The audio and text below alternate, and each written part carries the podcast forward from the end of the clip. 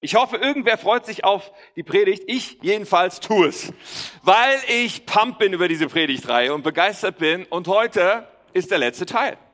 Teil 4 von Neues Denken. Aber es ist so eine Predigtreihe, wo ich dachte, wow, das ist, das bewegt richtig viel in meinem Leben und im Leben von anderen. Man hört ganz viel von Rückmeldungen her. Und heute ist der vierte Teil dieser Predigtreihe, Neues Denken. Und vielleicht bist du heute aber hier und sagst, ja, schön, dass es der vierte Teil ist. Ich bin zum ersten Mal da in einem der Teile von dieser Predigtreihe. Ist so wie ins Kino kommen am Ende des Films. Äh, verstehe ich. Und äh, um es dir aber leicht zu machen, werde ich eine kleine Zusammenfassung machen, ja, dass du den Einstieg schaffst in die Storyline, in das, worum es geht. Aber gleichzeitig die Einladung, du kannst all die Predigten, die schon dazu gelaufen sind, nachhören. Auf unserer Internetseite gibt es äh, die Möglichkeit, kann man leicht finden, zu klicken und die Predigten zu hören und runterzuladen und zu abonnieren und so weiter und so fort. Wir haben uns gedreht um diesen Vers aus Römer 12, Vers 2, wo Paulus schreibt, deshalb orientiert euch nicht am Verhalten und an den Gewohnheiten dieser Welt, sondern, und jetzt kommt zu so dieser, dieser Hauptfokus, sondern lasst euch von Gott durch Veränderung eurer Denkweise, lasst euch von Gott durch Veränderung eurer Denkweise in neue Menschen verwandeln. Wow, das ist der Hammer, was hier steht. Lasst euch vor Gott durch Veränderung eurer Denkweise neue Menschen verwandeln. Dann werdet ihr wissen, was Gott von euch will. Es ist das, was gut ist und ihn freut und seinem Willen vollkommen entspricht. Gott will uns neues Denken geben. Gott will uns neues Denken und, geben und dadurch wird unser Leben verändert.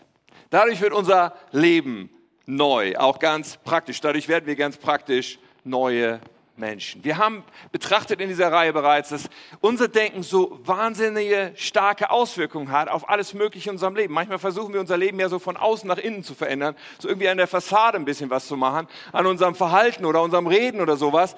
Aber Fakt ist, all diese Dinge, die außen sichtbar sind, kommen ja aus unserem Denken. So, wir haben diese Grafik miteinander entwickelt, die ist ein bisschen äh, verrückt irgendwie, keine Ahnung. Aber wenn wir unser Denken betrachten und dann nach äh, rechts schauen, dann kommen all die Dinge, die wir sagen, all die Dinge, die wir tun, all die Dinge sogar, wie wir Dinge wahrnehmen und sogar unsere Emotionen, sie kommen aus unserem Denken. Sie sind geboren in unserem Denken. Deswegen ist das Denken das, wo wir ansetzen wollen. Zugleich haben wir geschaut, okay, unser Denken, das ist ja nicht einfach mal so irgendwie da, sondern unser Denken ist das Resultat vieler, vieler Einflüsse letztendlich von Geburt an. Viele Sachen, die unser Denken, also unsere Überzeugung, unsere Sichtweisen, auch unsere sozusagen Glaubenssätze über uns selbst oder über andere etc. geprägt haben, all das unterliegt Einflüssen. Und wir haben festgestellt, ja, da gibt es Einflüsse, die sind gut, die sind wahrhaftig. Einflüsse, die von Gott kommen, geistig gesehen. Es gibt aber auch Einflüsse, die letztendlich eigentlich darauf abzielen, zerstörerisch zu sein. Es gibt tatsächlich die Möglichkeit, dass in unserem Denken Lügen verankert sind. Das Problem ist nur, das ist nicht so leicht zu erkennen. Da steht nicht das Label drauf, das hier ist eine Lüge. Und das blinkt so in meinem Kopf, Lüge. Nein. Ich denke, das ist alles wahr. Das ist das normal. Du auch. Jeder Mensch äh, geht davon aus, dass das, was in unserem Kopf ist, die Wahrheit ist. Es ist manchmal nicht so leicht. Es ist wie so ein trojanisches Pferd. Es ist eigentlich, es sieht so gut aus, aber eigentlich ist es dazu da, uns kaputt zu machen. Von außen betrachtet ist es manchmal leichter zu erkennen. Bei anderen Menschen ist es manchmal leichter zu erkennen. Wir, wir sehen das zum Beispiel, wenn wir das Weltgeschehen anschauen und Menschen sehen, die absolut voller Hass und Fanatismus sind und deswegen morden und zerstören. Und du denkst von außen betrachtet, wie kann dieser Mensch nur so überzeugt sein von etwas, was so böse und so schlecht ist und so zerstörerisch ist? So, das sehen wir, äh, können wir, ja, Nachrichten einschalten, an so vielen Stellen sehen.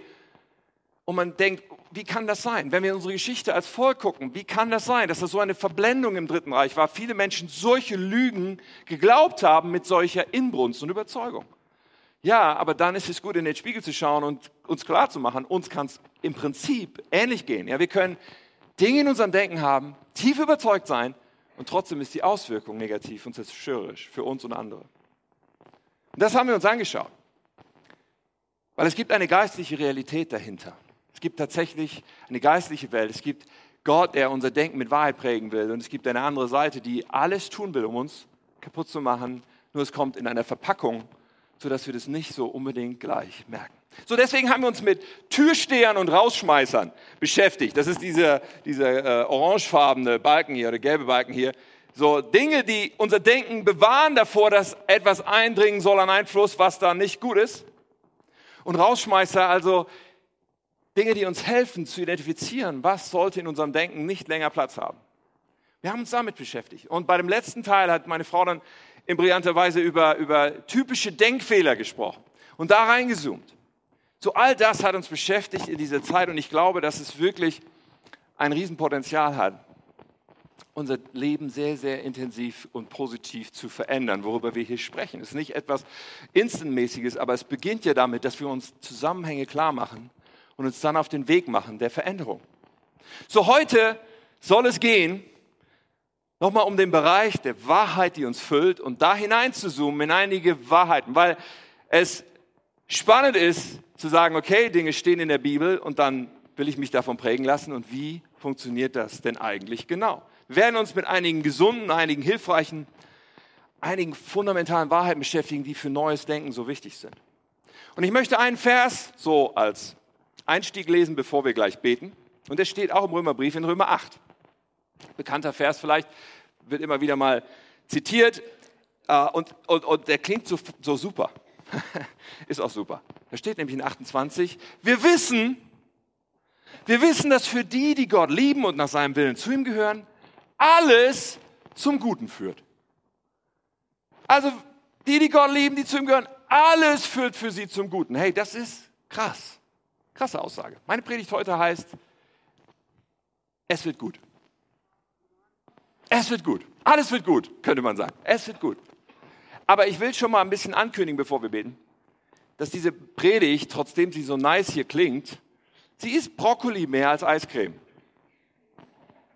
Weißt du, Eiscreme existiert, damit wir Brokkoli essen. Wusstest du das schon? Eiscreme existiert, damit wir vorher den Brokkoli essen und mit der Aussicht dann. Und, und, und weißt du, diese Predigt, glaube ich, ist etwas, was Gesundheit in unser Leben bringt, was Stärke und Kraft in unser Leben bringt, über einige fundamentale Dinge, die wir anschauen. Alright, wir beten noch zusammen, jetzt steigen wir weiter rein. Lieber himmlischer Vater, ich danke dir von ganzem Herzen, weil du hast dich festgelegt, uns zu lieben und du hast dich festgelegt, uns verändern zu wollen in einer Art und Weise, die uns das Leben bringt, die uns nach vorne bringt, die uns aufblühen lässt und die uns vor allen Dingen dir nahe sein lässt. Herr, ich bete so sehr, dass das, was heute hier geschieht und auch in Schaumburg, was geschieht in, in unser aller Leben, die wir diese Worte jetzt sprechen und hören, ich bete, dass du unser Leben veränderst, dass du uns, uns näher zu dir ziehst, uns ein tieferes Verständnis von dir gibst, von dem, wie du wirklich bist, Herr, und das in unserem Leben verankert wird. Herr, danke, dass du dein Ja ausgesprochen hast zu uns und dass es gilt für jede einzelne Person, die das jetzt hört. Amen. Wir schaffen das. Das ist ja eine interessante Aussage, oder? Die auch in unserem Land so einige Wellen schlägt. Wir schaffen das. So eine motivierende Aussage, die immer wieder verwendet wird, auch in der Politik. Ja, Barack Obama zum Beispiel hat die Aussage auch benutzt und ist dann gewählt worden. Dieses Yes, we can. Ja, das wird schon. Wir kriegen es hin. Auch unsere Bundeskanzlerin Angela Merkel hat diese Aussage benutzt. Wir schaffen das in der Flüchtlingskrise und ist dafür auch viel kritisiert worden. Ich will da gar nicht politisch drauf eingehen. Aber es ist so eine Ermutigungsaussage, oder? Manchmal haben wir diese Art von Aussage ja auch im Miteinander. Jemand sagt zu dir, du schaffst das. Das wird schon gut werden. Klingt ja irgendwie nice, aber kommt immer so drauf an, wie diese Aussagen so ankommen. Bei demjenigen, der das hört. Es kann als Ermutigung ankommen. Es kann aber auch ankommen als etwas, wo jemand sagt, ja, aber Moment mal, da laufen sofort diese ganzen Erfahrungen, die ich in meinem Leben gemacht habe, schon los. Und wer weiß, ob das wirklich so ist. Und wer weiß, ob ich das wirklich schaffe. Und wer weiß, ob es wirklich gut werden wird. Ist das nicht ein bisschen naiv? Ist da überhaupt Substanz in dieser Aussage? Du schaffst das. Mach weiter. Das ist auch so eine Aussage im Sport. Ein Freund von mir erzählte mir davon, dass er schon länger trainiert in einem speziellen Fitnessstudio, es nennt sich CrossFit. Und in diesem Fitnessstudio hat man nicht so viele Geräte, sondern man macht sehr viele Übungen, aber auch sehr viel miteinander und feuert sich gegenseitig voll an dabei, macht solche Dinge wie Klimmzüge und alles Mögliche. Und, und er hat dort trainiert und er hat dann ein bestimmtes Trainingsprogramm an einem Tag gehabt und wollte unbedingt besser sein als irgendwie ein Jahr davor, wo er das gemacht hat und jetzt kommt irgendwie der Vergleich und so. und sie waren als Gruppe zusammen und sie haben ihn alle gepusht und ihn, ihm gesagt, du schaffst das und so weiter. Und er hatte sich richtig viel vorgenommen für diesen Tag und hatte irgendwie schon, es schafft, er wollte irgendwelche Klimmzüge machen, von denen ich nicht einen schaffe. Aber er wollte irgendwie so und so viele Klimmzüge machen und war eigentlich schon völlig am Ende. Und dann hat, haben sie ihn alle gepusht, dass er noch weitermacht, bis seine Hände schon anfingen blutig zu werden. Er hat immer weiter gemacht und dann ist er gelaufen und hat dieses, alles mögliche, das ganze Programm gemacht und hat alles durchgezogen. Auch weil da so viele waren, die ihm zugerufen haben, du schaffst das. Am nächsten Morgen, als er aufstand, aufs Klo ging, war sein Urin schwarz, dunkelbraun. Und dann haben sie ihn schnell, seine Frau ins Krankenhaus gefahren. Und es stellte sich heraus, dass er äh, aufgrund dieser, dieser völligen Überanstrengung des Vortages so sehr über seine Grenzen gegangen ist. Was dann passieren kann im Körper, ist, dass Muskeln anfangen sich aufzulösen was dann zu Nierenversagen führt. Und das ist ziemlich ernst. Ja, also es kann dabei sehr leicht passieren, dass die Nieren so geschädigt werden, dass sie nie wieder äh, reparabel sind, dass man sozusagen eine Nierentransplantation braucht. So, das ist also, keine Ahnung, für mich schwer vorstellbar, ehrlich gesagt. Ich bin aber auch nicht so der Sportler. Nichtsdestotrotz, ich habe so gedacht, okay, er hat so gepusht und die Leute haben ihn angefeuert und er hat das alles durchgezogen und ist so über seine Grenzen. So, weißt du, es ist ja manchmal so bei diesem, wir schaffen das, ja, Moment mal, aber ist das wirklich gut? Hat es wirklich immer Substanz? Ermutigung ist ja was Feines, ne? Aber unsere Lebenserfahrung ist manchmal auch, es kann doch auch anders kommen, irgendwie im Leben. Und wenn wir über neues Denken sprechen, das haben wir in diesen Wochen getan, dann ist mir eins immer wieder extrem wichtig deutlich zu machen, das, worüber wir reden, ist etwas völlig anderes als das, was man manchmal so von Motivationstrainern hört oder in der Esoterik hört oder sonst wo, was dann positives Denken genannt wird. Wir reden hier über was völlig anderes. Aber es gibt eine gewisse Verwechslungsgefahr. Und wenn wir über Bibelstellen sprechen, wie die, die wir heute anschauen, so dieses alle, die Gott lieben und so weiter, es wird zum, zum Besten werden. Es wird gut. Dann können wir das ja in so eine Schublade packen von, naja, das sind all diese Motivationssprüche. Das ist so ein bisschen Pep-Talk, so ein bisschen Ermutigung. Aber gleichzeitig auch die Frage, wie viel Substanz ist dahinter? Bei positivem Denken geht's, ja, wenn, wenn du das von einem Motivationstrainer hörst, geht's halt darum, sich einzureden, boah, ich bin super und ich werde das schaffen und ich werde erfolgreich sein und sich das so lange einzureden, bis man sozusagen voller Power ist, um das zu tun. Problem ist nur, wenn man dann nicht erfolgreich ist, dann fällt man ziemlich hart weil die Substanz nicht unbedingt so sehr da ist. Aber das, worüber wir hier sprechen, hat sehr intensiv Substanz. Der Unterschied ist ungefähr so groß zwischen diesem positiven Denken und dem neuen Denken, was Gott uns schenken will. Der Unterschied ist ungefähr so groß wie zwischen einem Teddybär und einem lebendigen Grizzly. Und wenn man genauer hinguckt, kann man die nicht verwechseln. Und dieser Grizzly Bear, von dem wir hier reden, der hat enorm viel Power. Aber wir müssen das richtig verstehen und wir müssen uns schon ein bisschen damit beschäftigen. Was genau bedeutet das, wenn Gott sagt, alles wird zum Guten führen? Alles wird gut, irgendwie eine christliche Aussage. Aber was ist denn bitte schön mit den christlichen Märtyrern, mit all denen, die ihres Glaubens willen verfolgt wurden und auch heute noch werden und deswegen gekillt werden und sterben? Was ist bitte schön mit denen, die todkrank sind und so viele Menschen beten und fasten und was auch immer, aber sie werden nicht geheilt? Was ist bitte schön mit den Situationen von Leid und Schmerz und Herausforderungen, vor dem auch wir als Christen nicht gefeit sind? Was ist damit? Alles wird gut. Alles wird gut, ja, es ist tatsächlich wahr. Doch was es in der Substanz meint, macht einen riesen Unterschied. Und da wollen wir ein bisschen reinschauen. In der Tat, und ich möchte einen wesentlichen Punkt vorwegnehmen bei meiner Predigt, in der Tat bin ich überzeugt, dass wir berufen sind als Christen, in jeder Lage glaubensvoll und positiv zu sein. Das ist meine feste Überzeugung. Ein Christ hat jeden Grund und jede Berechtigung und er ist berufen dazu von Gott, in jeder Lage glaubensvoll zu sein und positiv zu sein. Die Substanz dessen, die Grundlage, auf der das Ganze jedoch baut, muss eine gesunde Theologie sein. Theologie ist ja ein Fachwort, aber eigentlich bedeutet es nichts anderes als die Lehre von Gott. Es muss ein gesundes Gottesbild dem zugrunde liegen. Auch wenn wir diese biblischen Aussagen nehmen, muss es einen Rahmen geben, der vom Gesamtzeugnis der Bibel herkommt und ein gesundes Gottesbild darstellt.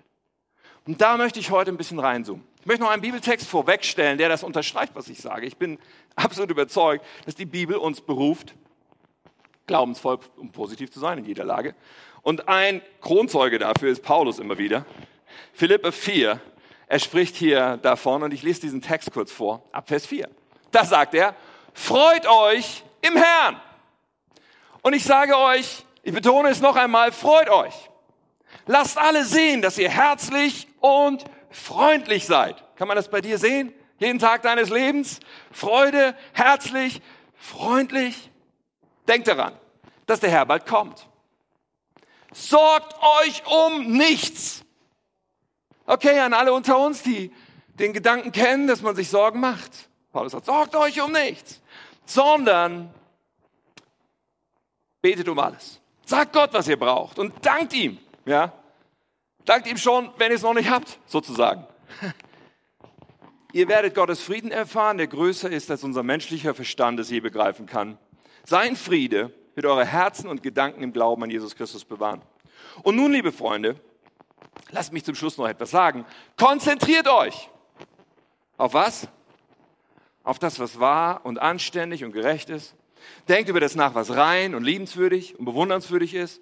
Über Dinge, die Auszeichnung und Lob verdienen. Hört nicht auf, das zu tun, was ihr von mir gelernt und gehört habt, was ihr bei mir gesehen habt. Und der Gott des Friedens wird mit euch sein.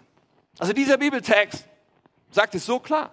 Wir sind äh, berufen, glaubensvoll und positiv zu sein. Und zwar in jeder Lage. Warum in jeder Lage? Wir dürfen wissen über diesen Text. Philipperbrief. Paulus hat das geschrieben, als er in der Sonne unter Palmen am Strand mit seinem Caipirinha lag. Freut euch! Nein. Paulus hat das geschrieben, als er im Gefängnis war. Paulus hat das geschrieben, als er unter schlimmsten Bedingungen gefangen genommen war und auf sein Urteil gewartet hat. Und auch die Philippa, die Gemeinde, mit der er so herzlich verbunden war und die diesen Brief empfangen hat, sie, sie waren auch in Herausforderungen. Sie haben auch Verfolgung erlebt, um ihres Glaubens willen. Sie waren richtig gestretched. Und genau dann, sagt Paulus, genau dann heißt es, freut euch im Herrn. Genau dann heißt es, seid dankbar. Genau dann heißt es, sorgt euch um nichts. Genau dann heißt es, konzentriert euch auf das Positive, auf das Liebenswürdige, Wahrhaftige. Konzentrieren heißt ja Fokus. Da gibt's ja auch die anderen Dinge. Paulus sagt, hey, da gibt's auch die anderen Dinge. Ja, ich bin im Gefängnis, ja, und ihr habt Verfolgung, ihr habt aber wir können eine Entscheidung treffen. Konzentration worauf? Auf das Positive. Hey, das ist krass, oder? Und was berechtigt uns dazu? Was ist eigentlich der Rahmen dafür? Was ist eigentlich der Punkt dabei, in jeder Lage glaubensvoll und positiv zu sein? Wir sind berufen, in jeder Lage glaubensvoll und positiv zu sein. Die Bibel ist da klar. Doch was bedeutet das? Und welches Gottesbild, welche Theologie gehört dazu? So, ich habe heute sieben Punkte mitgebracht. Siebenmal gesunde Theologie für ein neues Denken. Siebenmal gesunde Theologie, die ein Rahmen sein darf, wenn du magst, für Aussagen der Schrift, weil sie zutiefst in Aussagen der Schrift gewurzelt sind und die uns helfen können. Und ich möchte dich einladen, wenn wir durch diese Dinge gehen heute, dass du mal innerlich so abgleichst und sagst, okay, ist das mein Denken? Ist das, was ich wirklich glaube? Ist das, was mein Denken prägt? Und wenn das nicht so sein sollte, darfst du es als, als, als Anknüpfungspunkt nehmen, zu sagen, okay, ich möchte mich damit beschäftigen. Ich möchte dort hineinwachsen. Aber ich bin davon sehr überzeugt. Und wie gesagt, es ist mehr Brokkoli als Eiscreme. Wir werden ein bisschen herausgefordert sein, aber es ist gesund. Davon bin ich überzeugt. Alright, seid ihr ready? Dann gehen wir in den ersten Punkt rein. Der erste Punkt, siebenmal gesunde Theologie. Ist Freude und Verheißungen. Freude und Verheißungen sind daran geknüpft, dass die Herrschaftsfrage in meinem Leben klar ist. Nun, wir haben über das Thema Herrschaftsfrage schon mal in einem anderen Predigteil kurz gesprochen, aber es gehört hier einfach nochmal unbedingt hin. Paulus sagt, freut euch im Herrn. In Philippa 4, okay, haben wir gerade gelesen. Freut euch im Herrn. Das im Herrn ist extrem wichtig. Das im Herrn bedeutet, Jesus Christus ist mein Herr und deswegen habe ich Grund zur Freude. Deswegen hat diese Freude ein echtes Fundament und ist nicht irgendeine Art von Selbstsuggestion. Deswegen ist diese Freude etwas Substanzielles. Und deswegen habe ich all die Verheißungen der Bibel auch nur auf meiner Seite. Weißt du, all diese Verheißungen, die die Bibel hat, all die Versprechen, die Gott uns macht, all das, was da drin steht, es steht alles auf dem Fundament von Jesus Christus ist mein Herr. Der christliche Glaube ist nämlich nicht etwas, was wir uns so zurechtbasteln können, wie es uns passt und wo wir quasi wie in einem Laden nur die Dachen aus dem Regal nehmen, die uns gerade schmecken. Sondern der christliche Glaube basiert darauf, dass wir sagen, Jesus Christus ist mein Herr. Er ist mein König, er ist mein, sowieso mein Schöpfer, er hat sowieso alle Rechte eigentlich an mir, gibt mir aber eine freie Entscheidung und die nutze ich, um zu sagen, ich gehöre dir. Ja, du wirst kein Christ, weil du in einer Kirche bist. Nicht mal, weil du Mitglied einer Kirche bist. Nicht mal, wenn du Mitglied der 21 wärst. Das ist nicht, das macht dich nicht zum Christen. Du wirst auch nicht zum Auto, wenn du in der Garage stehst. Es macht dich auch nicht zu einem Kind Gottes, wenn du was für Gott tust. Es macht dich auch nicht zu meinem Kind, wenn du was für mich tust. Ich meine, du darfst gerne kommen und meine Hecke schneiden, aber du wirst nicht mein Kind werden. Wir denken manchmal, wenn ich was für Gott tue, dann tut er bestimmt auch was für mich. So läuft die Sache nicht. Das ist totaler Quatsch. Das ist kein, kein Deal, kein Handel, sondern wir erkennen an, Gott hat mich geschaffen. Er hat mich gewollt. Er hat einen Plan. Was, er hat einen Willen. Ich unterordne mich dem, ich sage, du bist mein Herr. Dir gehört mein Leben. Was immer du damit vorhast, ich sage ja, bevor ich es schon weiß. So die Herrschaftsfrage zu klären ist das Erste, was in unserer Theologie stimmen muss, in unserem Gottesbild, weil das ist, worum es ihm so sehr geht. Wir werden, die Bibel spricht sogar davon, wir werden Sklaven Christi. Wow, Sklave ist ja nicht gerade ein schönes Wort. Das Ding ist nur, Christus ist kein Sklaventreiber und kein schlechter Herr, sondern einer, der unser Leben will, der unser Aufblühen will, der unser Bestes will. Und da kommen wir dann schon hinein in die nächsten Punkte. Nummer zwei, nämlich das Kreuz und nicht meine temporäre Situation zeigt mir sicher, dass Gott mich endlos liebt. Was will ich hier sagen? Manche Menschen versuchen abzulesen an ihren Umständen, ob Gott sie liebt oder ob Gott gerade happy mit ihnen ist. Und nach dem Motto, es ist gerade alles schön und die Sonne scheint und mein Chef war freundlich heute, also Gott ist gut. Nächster Tag, oh, ich fühle mich heute nicht, ich habe so Migräne und mein Chef hat mich auch so angeranzt und, und meine Frau, die war auch nicht nett zu mir. Gott, warum? Magst du mich nicht mehr? Habe ich was falsch gemacht? So, manche Menschen versuchen an ihren Umständen abzulegen, wie Gott gerade so ihnen gegenüber steht. Aber hey, Gott liebt dich. Und er hat das absolut glasklar gemacht. So sehr hat Gott die Welt geliebt, dass es seinen einzigen Sohn gab. Er ist Mensch geworden und ist dafür, dass du mit ihm zusammen sein kannst. Ist er an ein Kreuz gegangen, hat eine Strafe bezahlt, die er nicht verdient hat, die wir verdient hätten. Dieses Kreuz macht uns ein für alle Mal glasklar, diese Gott liebt mich. Weißt du, Gott ist Liebe. Der liebt nicht nur, der ist Liebe, der kann gar nicht anders, weil es sein Wesen ist. Und er liebt dich und du kannst nichts tun, was diese Liebe Gottes entweder stärker oder schwächer werden lässt. Nein, du bist geliebt. Das ist ein Fakt. Und Umstände hängen von so vielen Dingen ab. Aber ganz sicher sagen die Umstände nicht, ob Gott dich liebt. Ganz sicher nicht. Gott liebt dich. Das steht fest. Und das müssen wir theologisch, sozusagen in unserem Gottesbild, meine ich damit, müssen wir das verankert haben. Nummer drei. Gottes Pläne sind die besten für mich. Zugleich ist seine Priorität immer, ihm nahe zu sein. Man könnte zu dem Punkt wie zu allem viel, viel, viel sagen, nur so viel. Gott will unser Bestes. Er weiß am besten, was das ist und was gut für mich ist. Und von Gott kommt nur Gutes.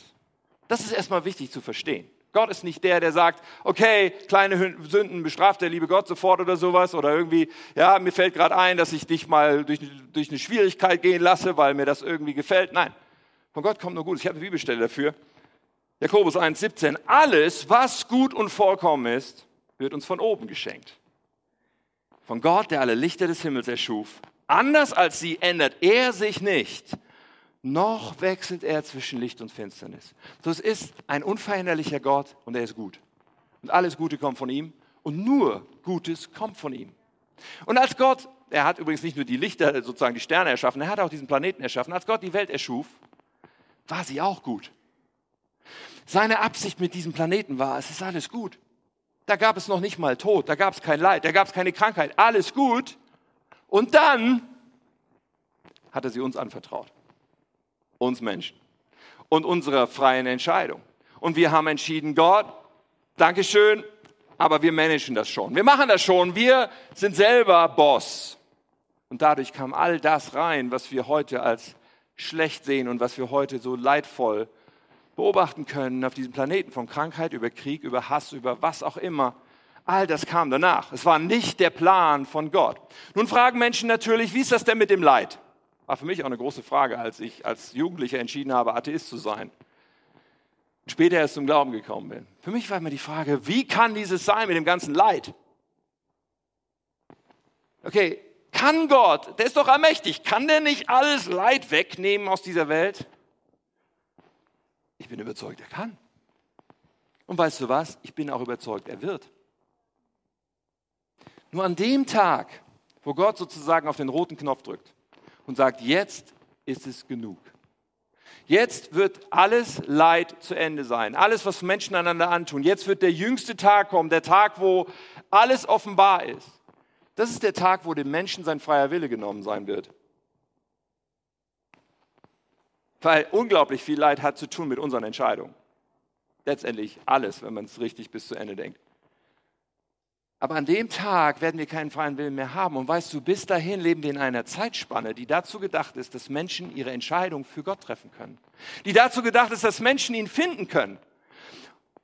Und jetzt können wir uns fragen, ja Moment mal, aber Gott könnte doch trotzdem ständig so ein bisschen was Nettes und Gutes machen. Und weißt du was, das tut er sogar. Wir können beten und so oft greift Gott ein und so oft macht Gott Gutes. Nur eins müssen wir wissen, die Priorität Gottes, so sehr er möchte, dass es uns gut geht, die Priorität Gottes ist noch viel mehr, dass wir ihm nahe sind, dass wir ihn kennen, dass wir unser ganzes Herz auf ihn ausrichten und sagen, du bist mein Herr und mein Gott und ich liebe dich und ich habe Beziehung mit. Das ist seine Priorität. Das andere ist zwischendurch Mittel zum Zweck, weil Gott weiß, dieser Tag wird kommen, da wird alles sowieso zu Ende sein und dann können wir bei ihm sein auf der Basis dessen, was wir hier entscheiden. So, seine Priorität ist, dass wir ihm nahe sind. Und nicht unbedingt nur, dass es uns gut geht. Und das in unserer Theologie zu verankern und das zu verstehen, ist so hilfreich, weil es kann so leicht sein, dass wir denken, Gott ist doch gut und er muss jetzt bitte schön all das tun, was ich mir vorstelle. Und oft genug haben wir guten Grund zu glauben, dass es doch Gottes Wille sein muss. Es kann ja nicht Gottes Wille sein, dass da ein Kind leidet, etc. Und ja, es ist auch nicht Gottes Wille. Aber wir können Gott nicht zu einem Selbstbedienungsautomaten in unserem Kopf machen, wo wir denken, wenn ich jetzt nur richtig bete und so weiter, und dann muss Gott doch. So funktioniert das nicht. Und seine Priorität ist eindeutig, dass er möchte, dass wir ihm nahe sind. Und noch ein bisschen was zum Nachdenken. Ich dachte so, so ein kleiner Schlenker vielleicht, aber ich dachte so, wenn wir uns auf unserer Welt umgucken, dann ist ja dieses, es geht einem Menschen gut, sehr ungleich verteilt auf dem Planeten. Und dann kommen wir Deutschen eigentlich ziemlich gut weg, so im weltweichen Vergleich. Nur wenn man dieses Ranking macht, welchen Menschen geht es wie gut und das vergleicht mit, wie sehr suchen Menschen Gott, dann muss man feststellen, dass es geht mir gut nicht unbedingt dazu führt, dass ich Gott suche, oder? Das kann man leicht beobachten. Und wenn wir dann verstehen, dass es Gottes Priorität ist, dass wir ihm nahe sind, dass es Gottes Priorität ist, dass wir ihm vertrauen, dann verstehen wir vielleicht, dass es nicht seine höchste Priorität ist, dass es uns gut geht. So sehr er sich das trotzdem wünscht. Gott ist ein guter Gott. Von ihm kommt nur Gutes. Das Schlechte kommt nicht von ihm. Das Schlechte ist in dieser Welt, weil sie uns anvertraut ist, uns Menschen, die wir nicht gut sind. Aber Gottes Priorität. Gott wünscht sich so sehr, dass wir ihm nahe kommen. Und ich glaube, dass das gute Theologie ist. Nummer vier. Ready für Nummer vier. Mein Gott kann, schließt sich eigentlich nahtlos an, mein Gott kann, doch ich vertraue ihm auch dann, wenn es anders kommt, als er hofft. Das ist ein Zweiklang, der auch so wichtig ist in unserer Theologie. Weil wir haben all diese Verheißungen von Gott wird Gebete erhören und wir haben all das und all das ist die Wahrheit. Wir haben einen allmächtigen Gott. Mein Gott kann. Doch wir brauchen diese zweite Seite. Und wenn wir glauben, wir könnten das irgendwie ausradieren, dann wird es schief. Dann machen wir sozusagen, äh, äh, ja, dann nehmen wir eine Schere in der Bibel und suchen uns nur das raus, was uns schmeckt. Eine Bibelstelle, die das super gut und eine Geschichte, die das super gut auf den Punkt bringt, steht im Alten Testament. Dort gibt es drei junge Männer, die zu Gott gehören die zum Volk Israel gehören und die diesem wahren Gott dienen und die als junge Menschen entführt werden, weggeschleppt in ein anderes Königreich, zu einem König, der gottlos ist und einem König, der erwartet, dass man ihn anbetet als Gott. Und der eine Statue aufstellen lässt und sagt, alle müssen sich anbetend niederbeugen vor dieser Statue. Und diese drei Jungs sagen, nö, machen wir nicht. Weil wir dienen ja dem einzig wahren Gott. Und dann gibt es diese Situation, diesen Showdown. Und der König stellt einen, macht einen riesigen Feuerofen, wo sie im ganzen Stück reingeschmissen werden sollen. Und sagt, wenn ihr jetzt nicht diese Statue anbetet, dann landet ihr in diesem Feuerofen. Und dann sprechen diese Jungs mit dem König und sie sagen Folgendes, und das steht in Daniel 3, Vers 17. Wenn der Gott, den wir verehren, es will, kann er uns ganz bestimmt retten. Sowohl aus dem brennenden Feuerofen als auch aus deiner Hand, o oh König, wird er uns dann retten. Sie sagen, Gott kann. Das ist völlig klar, Gott kann. Das ist eine, eine Sache, die wir immer wieder wissen dürfen und wo wir immer wieder mit, mit Zuversicht zu Gott gehen. Du kannst. Aber sie haben diese zweite Seite in ihrer Theologie und auch diese Seite ist so wichtig, denn sie sagen dann, aber selbst, wenn er es anders beschlossen hat, sollst du, König, es mit Sicherheit wissen. Wir werden deine Götter niemals verehren. Die goldene Statue, die du hast aufstellen lassen, niemals anbeten. Sie sagen gleichzeitig, aber selbst wenn er es anders beschlossen hat, unser Glaube, unser Vertrauen zu Gott hängt nicht davon ab, dass er tut, was wir uns jetzt wünschen. Und das ist krass. Das ist ein harter Schritt. Das ist ein Schritt, den man gehen kann, wenn man diesen Gott kennt. Ein Schritt, den man gehen kann, wenn man sagt, ich habe mein ganzes Leben ihm anvertraut, er ist mein Herr. Ich weiß, dass er gut ist. Ich weiß, dass sein Bild größer ist als meins. Ich weiß, dass auch wenn es hier vielleicht nicht alles so wird, wie ich mir vorstelle, dass es im Gesamten doch gut wird. Dass es insgesamt doch stimmt, dass allen, die ihn lieben, alles zum Guten wird. Eine gesunde Theologie in dem Bereich. Ja, und deswegen glauben wir, dass Gott kann. Deswegen beten wir für Wunder und für Heilung und für Eingreifen Gottes aber wir machen nicht alles davon abhängig. Unser Glaube bleibt stehen und bleibt fest. Auch wenn Dinge nicht sich so in, dem, in der Weise oder in der Zeit einstellen, wie wir uns das wünschen. Wow. Nummer fünf, oder? Fünf? Auf Gebot und Verheißung hin zu handeln, ist selbst dann richtig, wenn es sich nicht so vorauszahlt. Auch das nahtlos schließt sich das an. Ich will das nochmal unterstreichen. Zum Beispiel der, das Gebet. Ich meine, wir sind eindeutig berufen zum Beten, aufgefordert zum Beten. Wir haben Verheißung fürs Gebet.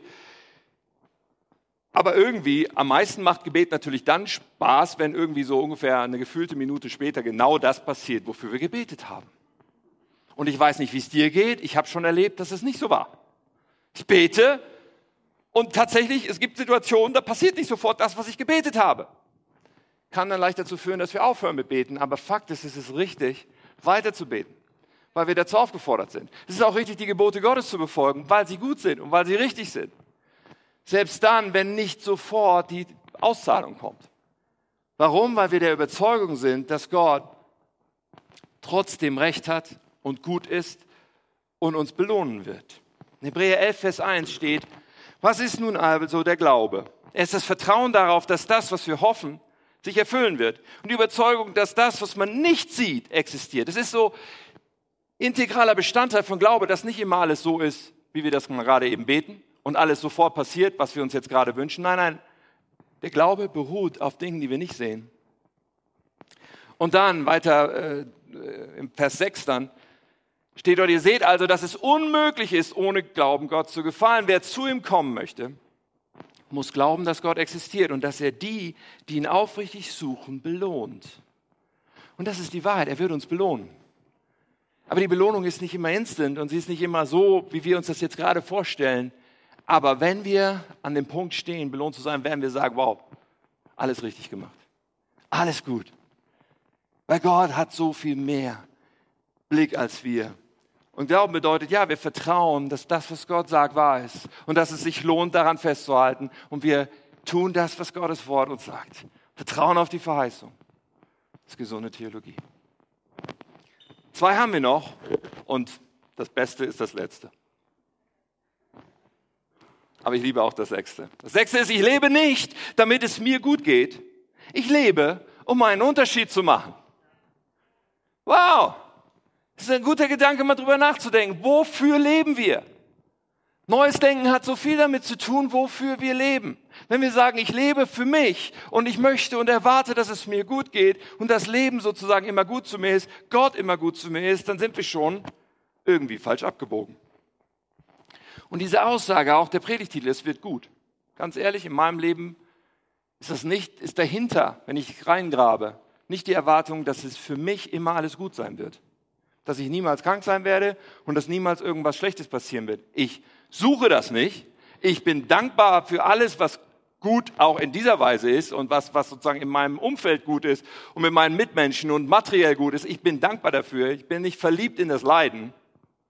Aber meine Erwartung ist, bei Es wird gut nicht, okay, das bedeutet, ich fühle mich immer gut. Sondern meine Erwartung bei Es wird gut ist, ist, dass ich mit meinem Leben einen Unterschied machen kann. Dass ich mit meinem Leben meine Bestimmung leben kann. Dass das, was sich mein Schöpfer gedacht hat, als er mich designt hat, am Ende durchkommt. Und ich so viel wie möglich davon umsetzen kann und das tatsächlich passiert mit diesem Leben. Ich darf meine Bestimmung erfüllen. Mein Leben hat Sinn und ich will und darf einen Unterschied machen. Und das, ihr Lieben, darf eine tiefe Überzeugung und Denkweise werden. Ich lebe, um einen Unterschied zu machen. Deswegen sagen wir als K21 auch unsere, unsere vier Schritte, wo wir sagen, hey, jeder, wir wünschen uns für jeden Menschen, dass wir Gott kennen, dass wir Freiheit finden, dass wir Bestimmung entdecken. Was ist meine Bestimmung? Und dass wir einen Unterschied machen, weil darauf zielt Bestimmung dass wir einen Unterschied machen auf diesem Planeten. Wir sagen als K21, hey, wir existieren nicht für uns. Und das ist ja nicht ein, ein Slogan für die Gemeinde und eine Kultur nur der Gemeinde. Es betrifft dich und mich ganz persönlich. Wir leben nicht für uns. Das christliche Leben ist nicht ein Leben, okay, ich habe jetzt einen Weg gefunden, wie ich an den ganzen Segen kommen kann für mich. Das ist überhaupt nicht die Überschrift. Das ist hier und da passiert es trotzdem, weil Gott gut ist und weil irgendwie das passieren darf und wir dürfen dankbar sein, aber die Überschrift ist eine ganz andere. Die Überschrift ist, Moment mal, da gibt es die Ewigkeit und ein viel größeres Bild. Und dafür wollen wir einen Unterschied machen. Und das ist nicht besonders populär. Und das ist oft nicht so sehr auf unserem Schirm. Wenn wir uns zum Beispiel fragen, hey, stell dir vor, auf einen Schlag alle deine Gebete der letzten vier Wochen wären erhört. Mal eben so. Würde das nur das Leben von dir selbst und deinen nächsten Menschen um dich herum verändern? Oder würde das die Welt verändern? Nur mal so ein Gedanke zum drüber nachdenken. Wir sind gewohnt, so sehr um uns zu kreisen, so sehr auf uns fokussiert zu sein. Aber das ist nicht der Bib das biblische Gesamtbild. Das biblische Gesamtbild ist ein ganz anderes und das unterstreichen wir nochmal mit dem letzten Punkt, nämlich Nummer sieben. Meine Heimat ist der Himmel. Meine Heimat ist der Himmel Spätestens dort wird wirklich alles gut sein. Das ist für uns schwer zu fassen manches Mal und zu begreifen, dass Gott ständig dieses Gesamtbild der Ewigkeit hat und wir nur dieses Mini-Bild von ein paar Jahren auf diesem Planeten haben. Aber meine Heimat ist der Himmel. Das bedeutet, dass ich hier lebe, aber nicht hier zu Hause bin. Philippa 3, Vers 20. Unsere Heimat ist der Himmel, wo Jesus Christus ist, der Herr lebt und wir warten sehnsüchtig auf ihn, auf die Rückkehr unseres Erlösers, auf den Moment, wo er den roten Knopf drückt und, und die, die zu ihm gehören, diesen Himmel erleben werden. Vers 21, er wird unseren schwachen, sterblichen Körper verwandeln, sodass er dann seinem verherrlichten Körper entspricht. Jesus kommt wieder. Wir leben in diesem, wie ich vorhin gesagt habe, wir leben in diesem Zeitabschnitt, wo Menschen ihn noch kennenlernen können wo die Priorität ist, ihm nahe zu sein. Die Priorität ist, ihn zur Priorität zu machen. Aber sein Bild ist die ganze Zeit noch so viel größer. Und wir sind, wir sind so geprägt davon, dass wir in einem Land leben, was Wohlstand hat und seit Jahrzehnten Frieden hat. Wir halten es einfach für selbstverständlich, dass es so sein muss. Aber es ist nicht selbstverständlich. Es ist weder menschheitsgeschichtlich selbstverständlich, noch ist es biblisch. Es ist nicht biblisch, dass es uns immer gut geht. Das ist, das ist auch nicht die Verheißung. Das ist nicht das, was Gott uns zusagt, sondern Gott sagt, hey, im Himmel wird alles gut sein. Und mein Wesen ist schon jetzt das gleiche. Dieses Herz, was ich für dich habe, dass alles gut ist, das, das, ja, das war in der Schöpfung so, das wird im Himmel so sein. Und ja, ich will auch jetzt, dass es dir gut geht. Aber meine Priorität, mein liebes Kind, meine Priorität ist, dass du mir nah bist. Meine Priorität ist, dass du mir vertraust. Meine Priorität ist, dass du, selbst wenn es mal richtig durch schwere Zeiten gehst, weißt und darauf schaust, dass ich da ganz nah bei dir bin im, im Todestal. Meine Priorität ist, dass du mit deinem Leben entscheidest, nicht für dich zu leben, sondern einen Unterschied zu machen auf dieser Welt. Meine Priorität ist, dass du, dass du ernst nimmst, was ich dir sage, weil es darin wahres Leben gibt. Meine Priorität ist, dass du dich nicht von den Denkweisen dieser Welt prägen lässt, die glaubt, dass wenn ich nur materiell alles habe und irgendwie einen Partner habe im Leben, dass dann alles toll ist was alles sehr auf tönernen Füßen steht. Meine Priorität ist, dass du wahre Erfüllung findest, darin, dass du mich kennst, darin, dass ich all deine Bedürfnisse erfülle, darin, dass ich all dir das gebe, wonach du dich so sehr sehnst. Das ist unser Gott. Und unsere Heimat ist der Himmel. Und manchmal fühlt sich die Erde nicht an wie unsere Heimat, weil sie es nicht ist. Manchmal fühlt sich dieses Leben nicht an wie das Paradies, weil es es nicht ist.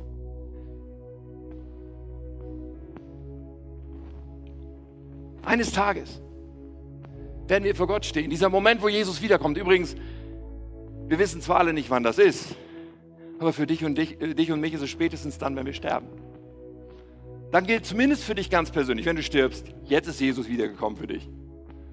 Weil wir werden uns wiederfinden vor dem Thron Gottes. Und das, was ich hören möchte, das, was wir alle, hoffe ich, hören wollen, wofür wir uns entscheiden können zu leben, ist das, was, er, was Jesus in Matthäus 25 beschreibt, wo dann der Herr sagt, sehr gut, du tüchtiger und treuer Diener, über weniges warst du treu, über vieles werde ich dich setzen, komm, nimm teil im Freudenfest deines Herrn. Das ist, das ist, es wird selten gepredigt im 21. Jahrhundert in Deutschland, Wohlstandsgesellschaft, all das. Aber die Christenheit hat immer darauf geschaut.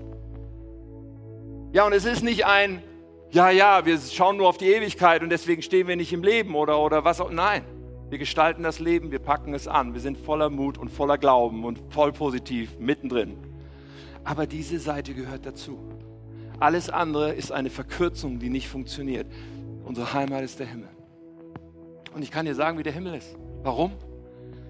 Weil das Wort Gottes uns das sagt bei Johannes, einer der Jünger von Jesus, diese, diese Schau hatte, eine geistliche Schau von dem, wie der Himmel sein wird. Der beschreibt sie in der Offenbarung. Er sagt in Offenbarung 21, Vers 3, ich hörte eine laute Stimme vom Thron herrufen. Und er beschreibt die Zukunft, er beschreibt diesen Moment, wo alles hier zu Ende ist. Er sagt, siehe, die Wohnung Gottes ist nun bei den Menschen. Er wird bei ihnen wohnen und sie werden sein Volk sein. Und Gott selbst wird bei ihnen sein.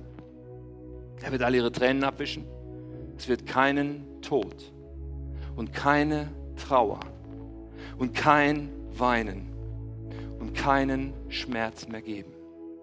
Denn die erste Welt mit ihrem ganzen Unheil ist für immer vergangen. Und der, der auf dem Thron saß, sagte, ja, ich mache alles neu. Und dann sagt er zu mir, schreib es auf. Denn was ich dir sage, ist zuverlässig und wahr.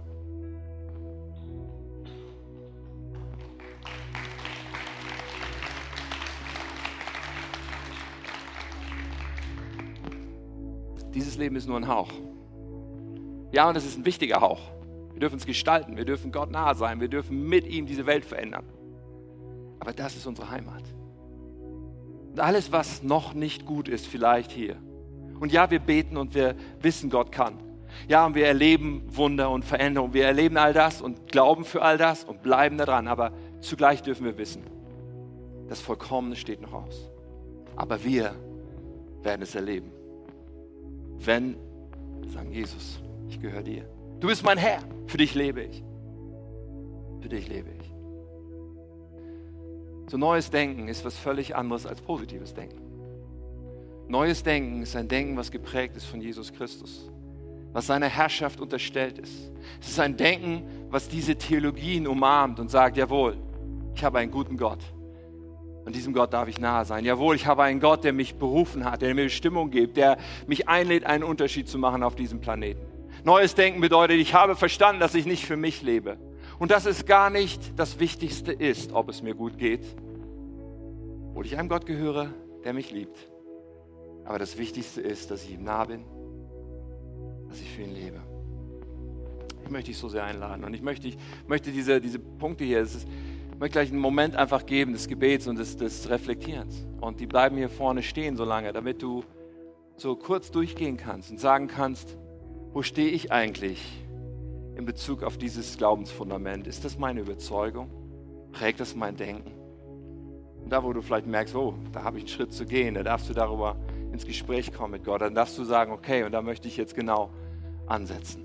Da möchte ich wachsen. Weil ich möchte nicht Illusionen nachrennen. Ich möchte Glauben nicht betreiben als etwas, was wie ein, ein Bonbonladen ist. Nein, ich möchte biblisch glauben an einen guten Gott, der mich gebrauchen will, um einen Unterschied zu machen.